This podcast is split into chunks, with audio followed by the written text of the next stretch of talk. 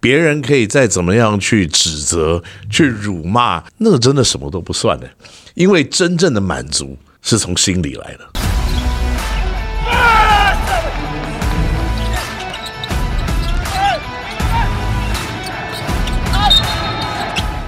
话题人物，对号入座，坐哪里？球场地牌。好，我们在上一集呢，Kenny 哥分享了很多到了高雄之后的种种改变，到钢铁人之后，logo 也改了，队名呢也冠名了，新气象。新气象。但他个人呢，其实我们也还有蛮多的嗯故事，我觉得是可以发掘的，因为毕竟。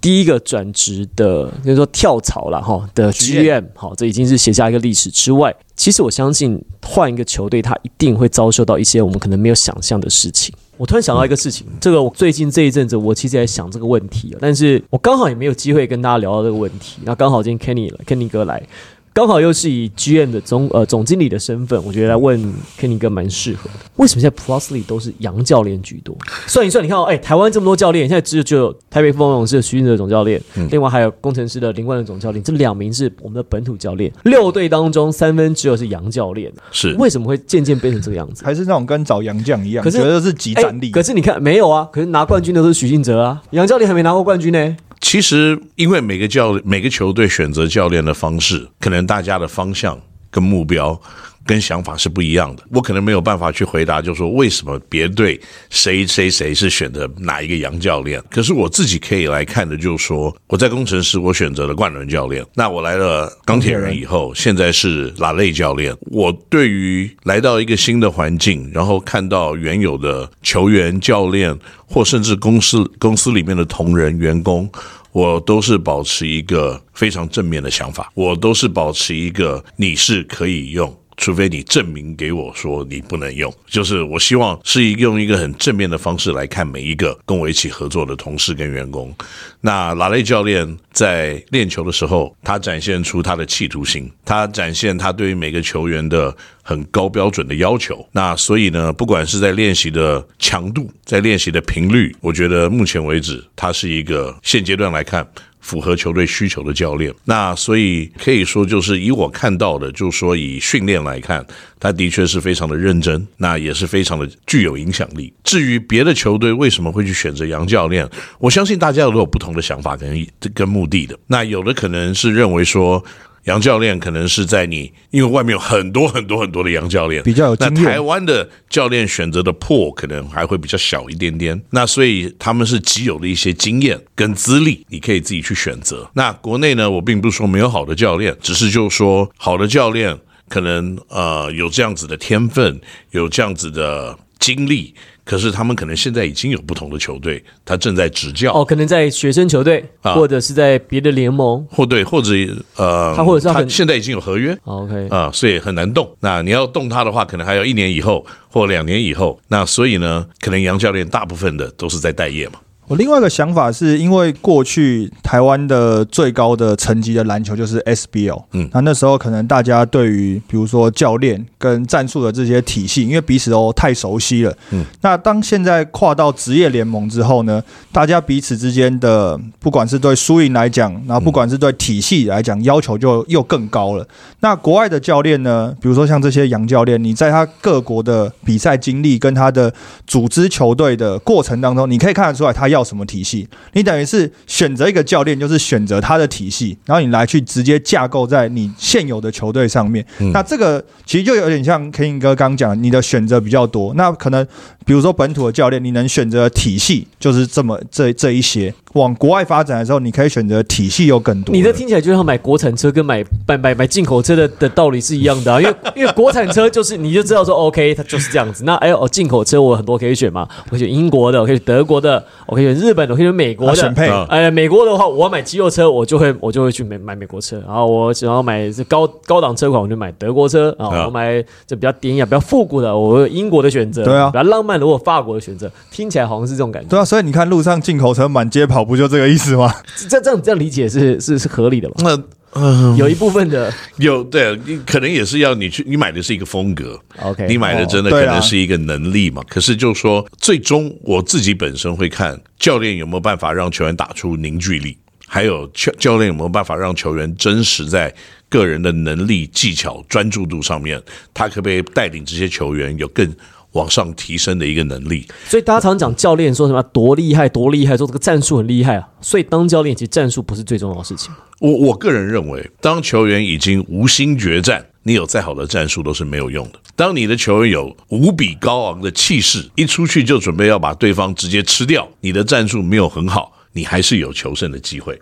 我觉得企图心有没有办法得到休息室里面的认同，这是教练非常重要的一个特质。这样子听起来，其实确实普拉斯的现在有有一两支球队在这个环节其实做的蛮好的。嗯，大家应该也都可以想象 我们就不讲队名了。好好好，我们再继续往下。那讲到教练，教练有他的位置在，球员有他的位置在。GM 在国外是这样子，国外的 GM 呢，他可能他未必会进球场的这个 court side，是。他可能在包厢，是。或他可能就是在观众席后面某一排，或者他躲在某个地方。对方。到处走来走去，到处看，或者是跟人聊天。还有一个最有名的例子，那个魔球那个 Billy Bean，他不敢进球场。不，进球场，他他说有迷信，他说他进球场就会输球，看就输。对，所以他不进球场所以对。GM 白白种。是是。那这边我可以跟两位分享一下，就是说，其实，在元年的时候，我就已经提出 GM 不能坐在教球员席的要求了。哦，OK，在元年的时候，我就有提过 GM 不应该坐在球员席，因为 GM 坐在球员席是一个很奇怪的事情。这件事情我有提过，那可能你就会说，诶，那你为什么还要坐在球员席？那是因为我上个老东家呢，他可能要求我坐在那个地方。我自己本身是不喜欢太靠近比赛的环境了。我也希望我坐在最高的那个地方，坐在远远的天边。那个 box off，坐在那个包 private 厢里 box，面对对对。然后我就在那边舒好好的舒服服。看比赛，喝我的咖啡。我也是希望这样子看比赛啊。你是不是因为怕靠太近，你自己情绪会无法控制，会太冲，会太激动？你们都看过嘛？你不要看我了嘛。哦，你既然自己坐在讲了，那个地方你既然自己讲了，我们也就身不由己啊我们就不客气喽。你坐在那个地方，你就会受到感染。身不由己啊。对，所以我非常不喜欢坐在球员席里面。那可能大家可能有一个误解，说哦，我要求要坐那个地方。其实我多次的跟我过去的东家讲过，我不想坐在这个地方。OK，因为这个地方呢，不是真实的我会展现出来的个性。一个 general manager，他可能要表现的不是球队的胜负，球队的胜负是由教练团来展现的。一个 general manager，他应该是要去看。整个球队的运作，其中包括他的行销、他的客户，然后还有整个经济上面的营运整个。球队赚不赚钱？那如果要赔钱的话，赔多久？我们的计划是什么？我们接下来几年要转亏为盈，甚至像一些主。场周，他还要去看一下，就是球迷的反应啊，或者是有没有哪些动线等等的的，这些都其实是总经理的工作之一。我我觉得讲到这个哈，因为台湾过去我们就肯定跟你打过比赛，我们早期没有总经理这个职位，嗯。嗯，但是我们叫领队，领队是坐在板凳席第一个，球球球那个球队球，因为 FIBA 现在有一个有一个位置是给领队，那个应该是国际比赛的一对吧个一个那种案例早期我们都习惯就是说球队最大谁领队，为什么？因为领队会出钱，啊，所以大家会觉得说，哎，那总经理是跟领队是画上等号的。啊但事实上，听这样讲，还有我们对国外运动的了解是，领队做的工作，就国际赛领队做的工作，实上跟职业比赛总经理做的工作是完全不一样。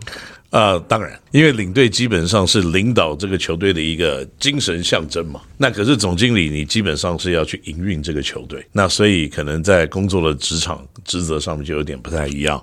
那我自己个人认为呢，身为一个总经理，可能在比赛的过程，最好的地方就是去招呼你的客人，去招呼你的贵宾，去看你的球迷进场，他是带着什么样子的感觉进来看比赛？他离场的时候，他是不是高兴的走掉？我们的球队的服务是不是好的？有点像一个餐厅的店经理这样子的感觉了。就说我必须要看到的应该是我们的球队的运作。是不是好的？那他未来的发展要怎么走？这个我觉得应该是总经理的工作。我我印象中，我我不确定我有没有记错这个人跟这个队名哦，嗯但是我印象中是圣路易红雀队他的的老板，嗯啊，他的 owner owner 还是总经理忘了。他其实平常最常做的工作，他就是在收收票口，跟在你球迷进来之后会在那边买东西走来走去，那回廊那边对对，他会跟大家去攀谈，嗯然后去去交流。但一开始大家不知道他是老板或总经理，就不知道他是管理阶层的人。但是他说那个事实上，他认为认为是他最重要的工作。是他说秘密课的概念，对对对，早期因为早期网络不发达嘛，不并不会说哦，我网络 Google 看是谁，对吗他如果平常我不接受采访，谁知道谁是谁？那大家觉得哦，他是个老人家，就跟他很说很多事情，说啊，你们的这个厕所很动线不好啊，东西很难吃啊，啤酒太贵啊，那诸如此类的。他就说这个事实上是他工作上最重要的一个部分。是他其实就真的是他，因为他认为我总经理工作就是我把我在季前把球员搞来了，全部弄来打成一包，交给教练去弄。是你打的好不好，我们季后再说。那因为毕竟球员是我找的，对但是我不会去教他，我不会去调度，对调度是你的事情。打不好，要么 fire 教练，要么换球员。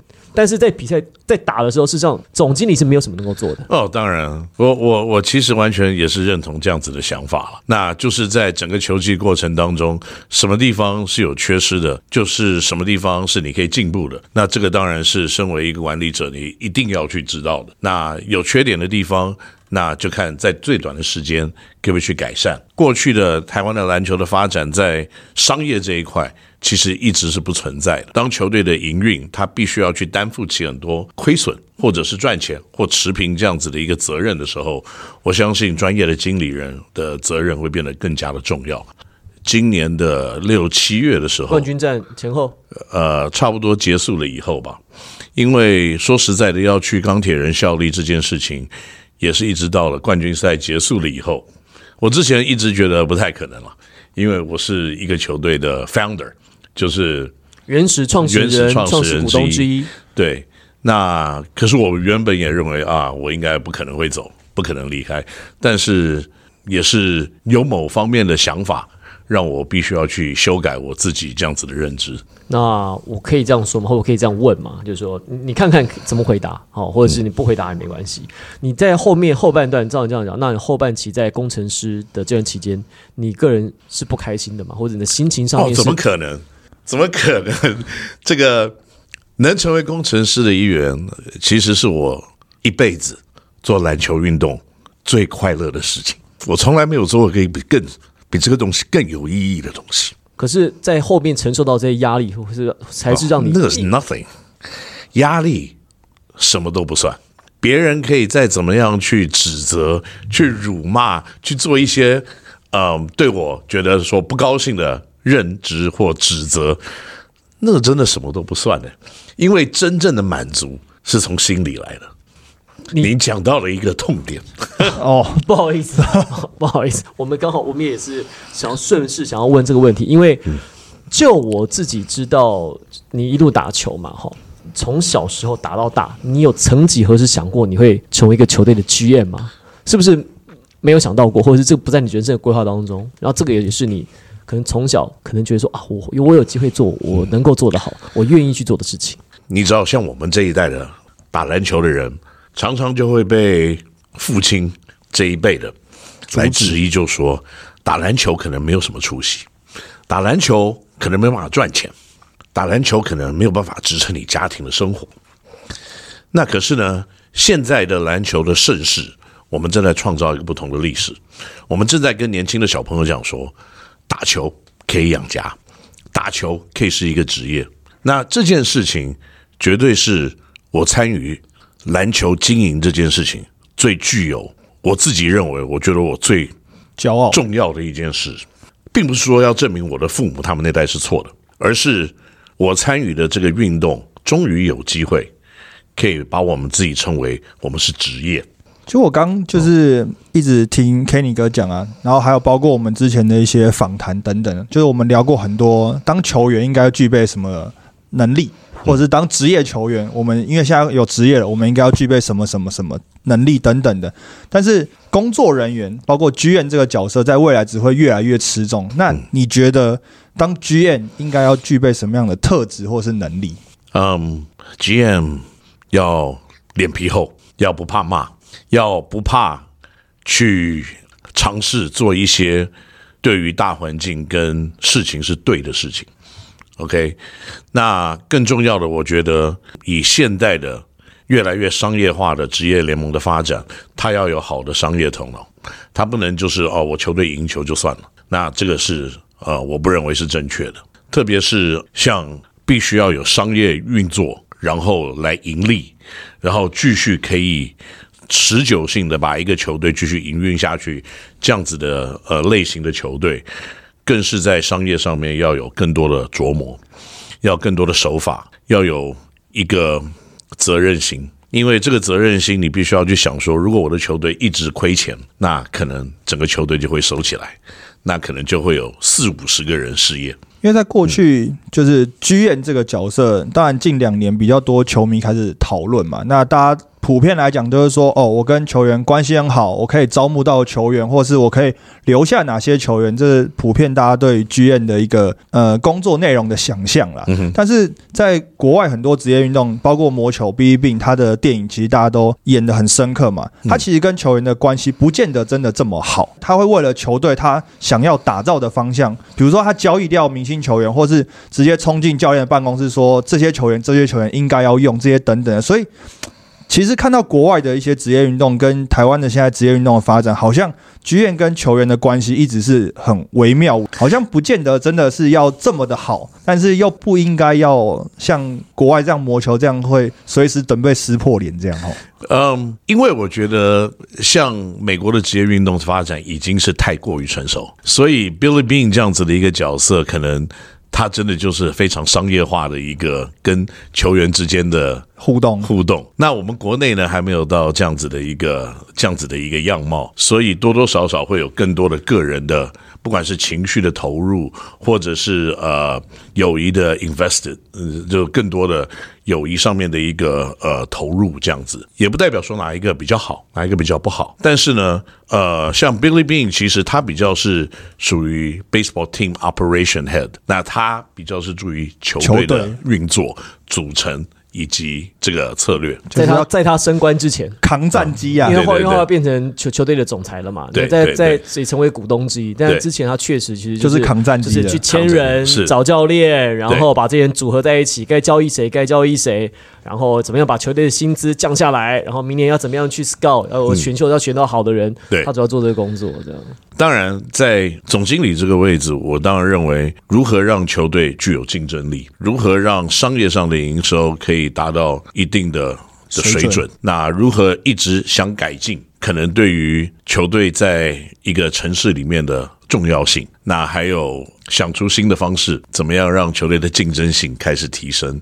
我觉得这个都是呃可能必要必备的一些呃条件条件。我们国内职业运动发展时间如此之短，那你要找这样子的人才，一时之间，我认为也有很大的一个困难度，因为你不但要懂得这个产业，你可能还要有不错的这个。管理的能力，那另外可能对篮球的运动还要一定的了解，那另外还要在商业边这边也要一定的琢磨，各方面来看，我相信都是蛮难。听起来当台湾直男的居然超难的。好，欢迎，谢谢大家收看我们今天的真情时刻，真情流露。我们今天节目改名字了，对，真情流露。改名字，哇，给你个让我有点就不太好意思，就是不小心让你真情流露的一下。大家其实对你当然有很多不一样的想法了。那个从以前到现在一路支持你的人有，原本支持你的人，到后来呢就对你有一些意见的也有。那也有些人从以前到现在可能就觉得你主观性很强，可能就是本来本来就是我一球迷啦，球迷可能他本来就觉得，哎，你讲的事情他可能不是那么认同。这是社会上什么样的人都有，大家一定都碰过这样的状况。但我自己实际上是觉得，我觉得你在我们以前在发体育台的时候播比赛的时候，我们也我们不常搭档，但我看过你很多次。我觉得你跟现在一个很不一样的地方是，你在那个时候，我会觉得你就是在做一个工作。我做这个工作，就是因为我我我要赚钱嘛。我今天做这是因为我不是说我不喜欢当球评。K 尼那时候给我感觉是，我今天就是来做一个工作，我把它做好做完，然后就走了。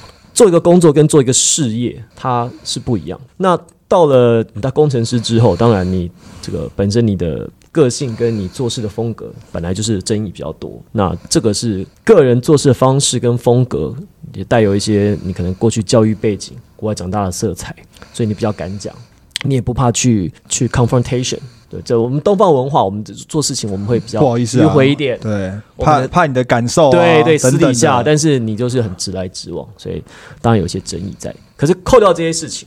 我觉得你在当 GM 这件事情上面，我觉得你是很应该讲满足吗？还是会觉得是一个自我实现的一个一个历程？就觉得说，OK，好，我办到了，而且这可能是我在职业生涯一开始就我可能没有想到说，哎，我可以做这样的事情，我现在有机会做这样的事情，所以我要好好把握，我要把它做到好。我的感觉是这样，我不晓得准不准确。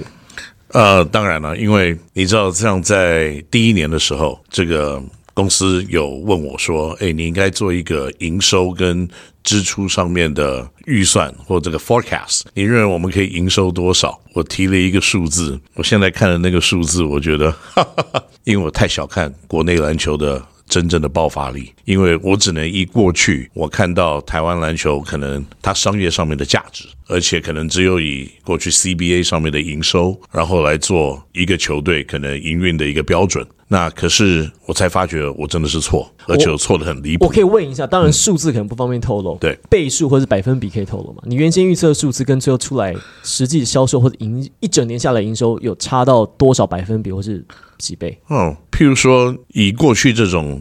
卖门票的营收好，就讲门票。你可能一张，你可能一场比赛，你可以收个一百万，你会觉得还蛮不错了吧？可是第一年，可能工程师一场比赛收两百五、三百万。哦，我觉得大概两两到三倍。那你一收收了十场比赛、十二场比赛，那你赚了三千万，在门票来看，那这个就是你可能没有会想到会有这个事。这个其实也都查得到。那 而且而且以前重点是以前的一一百万，可能比如说更高的票价，那个只会出现在比如冠军赛或者是限定的场次。是。那 Kenny 哥讲的是平均工程师，比如说像过去十五场的主场，甚至像过去钢铁人。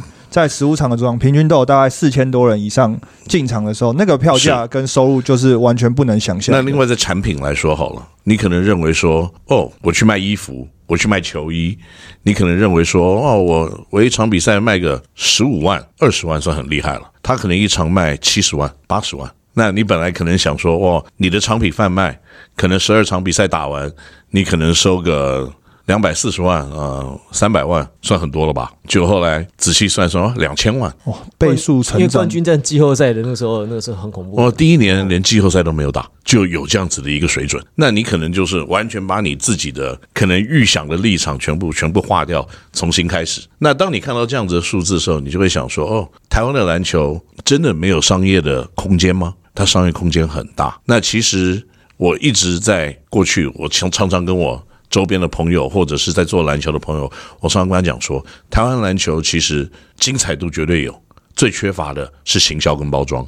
那因为呢，我用我用什么样子的基础来看这件事情呢？就是 SBL 元年一年，它其实受欢迎度非常的高，场场爆满，买不到票砸售票。因为当时，因为在元年的时候，当时我在。勾勾牌做事，那所有的行销是我们勾勾牌负责的。那然后我们投入大概两千万左右的资源来包装 SBL。那你会看到这两千万就化成了最后的进场，大家关注度、收视率、门票是还有讨论度。那慢慢的你会看到，就是说哦，这些投资一年的比一年少，最后没有投资，那你就会看到 SBL 的热度也跟着你没有投资，他就去吃之前的 residual value，就是把剩余的价值。一年一年的消耗掉，啃老族了。对，对，对，对。所以你丢了多少，它就反映多少。那更何况，我认为在霹雳的元年的时候，是四个球队，包括联盟五个单位一起就在丢资源，一起在行销。那那个爆发力的确是非常可怕的，因为已经有二十年没有人在这个池塘里面丢任何的东西了。但我有一个很好奇的。的问题就是，刚 Ken 哥当然讲，就是我们当球迷，我过去也是球迷，一直到现在还是球迷。当然，你说行销这件事情是台湾篮球最缺乏的事，那这过去二十年来也不乏有人想要开始去行销 SBL，或者是去投入行销这件事情。但是 Plus 真的出来之后。加上这些行销，现在目前看起来有一个成功的，不管是商业模式啊，或者是篮球环境也好，你觉得成功的原因真的就是因为多了行销吗？啊，OK，这个问题我觉得应该这样看啊，就说我刚刚提的 SBL 的行销是一个品牌要投入，那那个品牌其实没有要任何的回收，它叫篮球运动蓬勃发展，它的产品就可以卖得更好，就鞋子卖得多嘛，衣服卖得多嘛，更多人打球嘛，对，更多人喜欢嘛，对，OK，好，那过去。在那样子的一个模式，有人尝试着去行销，可是他可以行销多少？他投了一千、两千，可是当他投了一千、两千，两年、三年、四年没有回收，怎么办？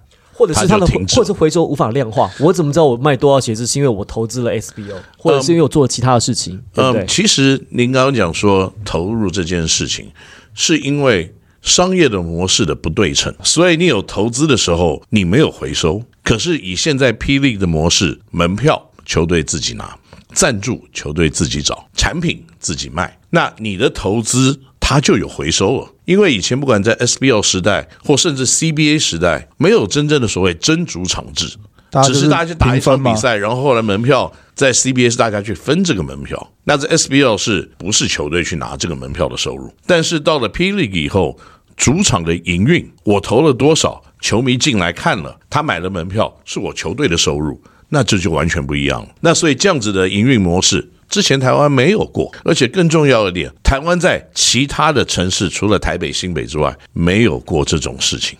除了主要的城市之外，对吗？主要城市也是很短暂的，期间限定你也许会去高雄，比如说什么资格赛，打了一个资格赛，打了一个礼拜没了。在这些城市里面，除了台北、新北以外，你没有什么真正的商业行为的篮球比赛在进行过。那甚至在台北、新北，你的商业行为也是非常局限的。那局限的原因，就是因为你投入资源的人是没有拿钱回来的，所以他不愿意去额外的再投入更多的资源。那但是当你知道。我投入的资源，最后的回收都是我的，那这个就是一个鸡生蛋，蛋生鸡的情况了。那我就愿意投入多花点更多的资源，资源了。我去买孵蛋灯，我去买更好的饲料，我去投资更棒的鸡巢，生更多的蛋，然后孵出更多的鸡。OK，然后这个这是一个商业的蛋，对对对是。那现在我投又有收的时候，我就可以说，哎，我可以把设备弄得更好，呃，我可以把东西弄得更温暖。那这样子，我就有更大的一个，基数对我就有更大的一个 business 的一个的 model。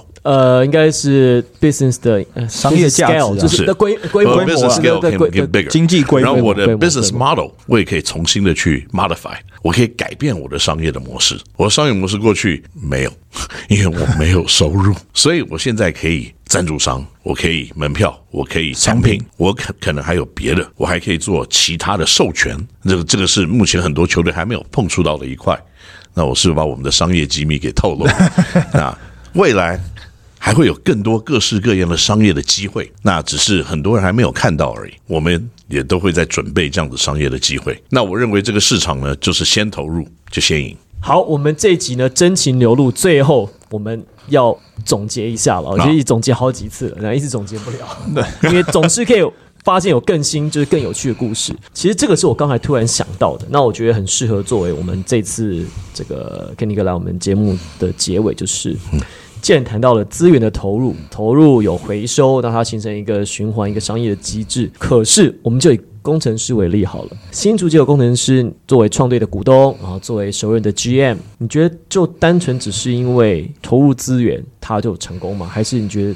以这个球队来工程师来讲，你觉得有什么事情是你当时你觉得你做了，或者是你跟大家觉得好，我们要往这个方向去做，他能够成功？他成功的原因是什么？哦那而且那他能不能够被复制，或者是能不能把它带到钢铁人？我我觉得是一个精神。当你的消费者认同你的精神的时候，他自然就会跟进来。那如果你的这个球队的精神大家不认同，那抱歉，你做的再华丽，他们可能也是看看哇好精彩就走了。当然，这个精神是大家认同的，你才会一直重复的去回想、去讨论、去加入，然后甚至你会变成自己来组一个团队，来跟随这个精神一起跑。所以我常跟我的同事们，可能我会跟他们分享的是，我们不要一直想做赢球的事情，因为你做赢球的事情的时候，你就只会赢球而已。我们尝试做一些。对的事情，OK，这些对的事情就是不管是在服务你的球迷，在球队的组成，在做自己的练习或等等每一件事情，我们都做对的事情的时候，那赢球迟早会来。所以这就变成一个迟比较正的循环。对，它是一个正循环。但是如果你只想做想赢球的事情的时候，然后你其他的事情，你可能为了说我要赢这一场，所以我就把这个事情稍微怎么样怎么样累一下，或者是做，嗯所以你别的事情可能你就不会做得太好。所以我觉得最大的目标你要自己设定。那我觉得工程师非常棒的一件事情，在刚开始他的设定球队的精神是对的，他鼓舞了很多人，他也激励了很多人，所以让这些人都愿意的来投入，一起加入。我我认为这是一个很棒的经验。那你也可以真的看到。就说一个城市也是因为这样子，一群人去跟随这样子的精神，然后一起来支持，我觉得这是一个很棒的事情。所以这个概念会带到高雄，带到钢铁人。呃，这是必然的。呃，球队没有灵魂，它就只是一个，赢球机器、呃，它就是一个比赛呃工具、啊，对，比赛工具，比赛工具说得好，是比赛工具。那那我希望就是说，我们要不能算是复制，因为每一个地方跟每一个城市，它有它的所精神代表的精神是不一样的。去啊，不应该说复制，是带这个概念带去。是我们只能把概念带去，看我们可不可以真的得到这个城市的认同。我们所展现的精神，是不是我们这个城市想跟随的？那如果是，那钢铁人队就会有非常多的球迷。我们就是希望成为这个城市的代表。看起来很有机会哦，因为就我们在第二季的观察、热身赛的观察，其实也都看得到战绩啦哦。就钢铁人在第二届战绩倒数第二嘛，没打进季后赛。可是其实我觉得在高雄地区这个地方的球迷的认同度其实是很够的。雄心很挺诶、对，在平日的进场，好，在假日的进场，其实不管输赢，当然赢球的时候进场人更多，可是也不是说没有赢球球迷就走了，他还是有一定的基本盘在。它包含我们在热身赛那一周，我们在高雄在地，我们就走访了钢铁人的特约店家，跟当地的这个耆老们，不讲耆老，就是当地当当地地的的民众啊，对当地当敦亲睦邻啊，就嗯当地的邻居们啊，就是钢铁人的邻居们啊，去拜访了一下啊，他们是做小生意的，开店的。他们加入这个特约店家，实际上是他们自己去 sign in 的，他们自己去去报名加入的。我觉得他为什么？为什么你们要要加入钢铁人？呃，要加入钢铁人的特约店家呢？这加不加入对你来讲，你没什么差别啊。我也我我说真的，他我也不相信说，我就加入钢铁人的特约店家，我突然间我突然间我就我一天可以多一些的客人？以台湾的商业市场规模来讲，不太可能发生这样的事情。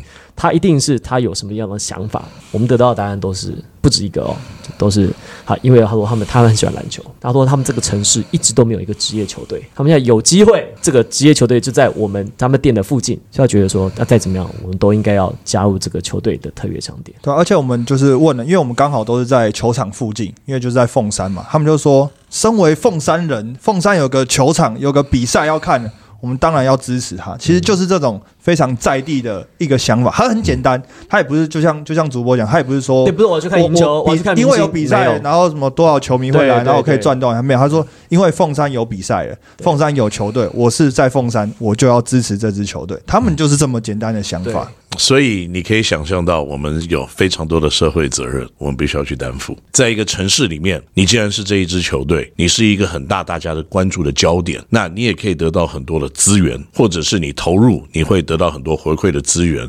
但是，怎么样让这个资源在篮球的发展更多的去分散到我们的基层或者我们周边的店家？我觉得这个才是一个长远要去发展这件事情的最基本的一种方式。那如果没有这些东西，我相信球队也不会做得太久。你的投资不是只是放在很表面上的而已，你的投资应该是放在很全面上的东西，特别是在跟你周边的互动，跟你的基层的篮球的发展。我认为这些事情就是需要时间。更重要的是，球队的营运这个压力，我们一定要有。我们必须要每天警惕着自己，我们不能一直去亏损，因为每一个老板，我认为不应该承担更多这种亏损的压力。这些压力应该是由我们员工来共同的承担，然后扛起如何让这个球队茁壮，如何让我们的城市呢可以持续的拥有一支球队的一个责任。那这个责任的确是非常重的。好了，我们今天本来其实呃一开始我们设定要聊的东西呢，跟后面其实已经有一点这个 不太一样了。但是事实上，我们可以了解到更多啊，这个包含 Kenny 哥对于篮球的想法。那包含呢，其实还有我们国内篮球市场，还有大家在看待职业球队。跟在地连接，还有总经理这些事情上，其实都有更深的讨论，其实非常有收获的一集。好我们感谢 Kenny 哥来我们的节目，谢谢 Ken 哥，我是王柏林，我是 Henry，我是 Kenny。九人一排，我们下次再见，拜拜。拜拜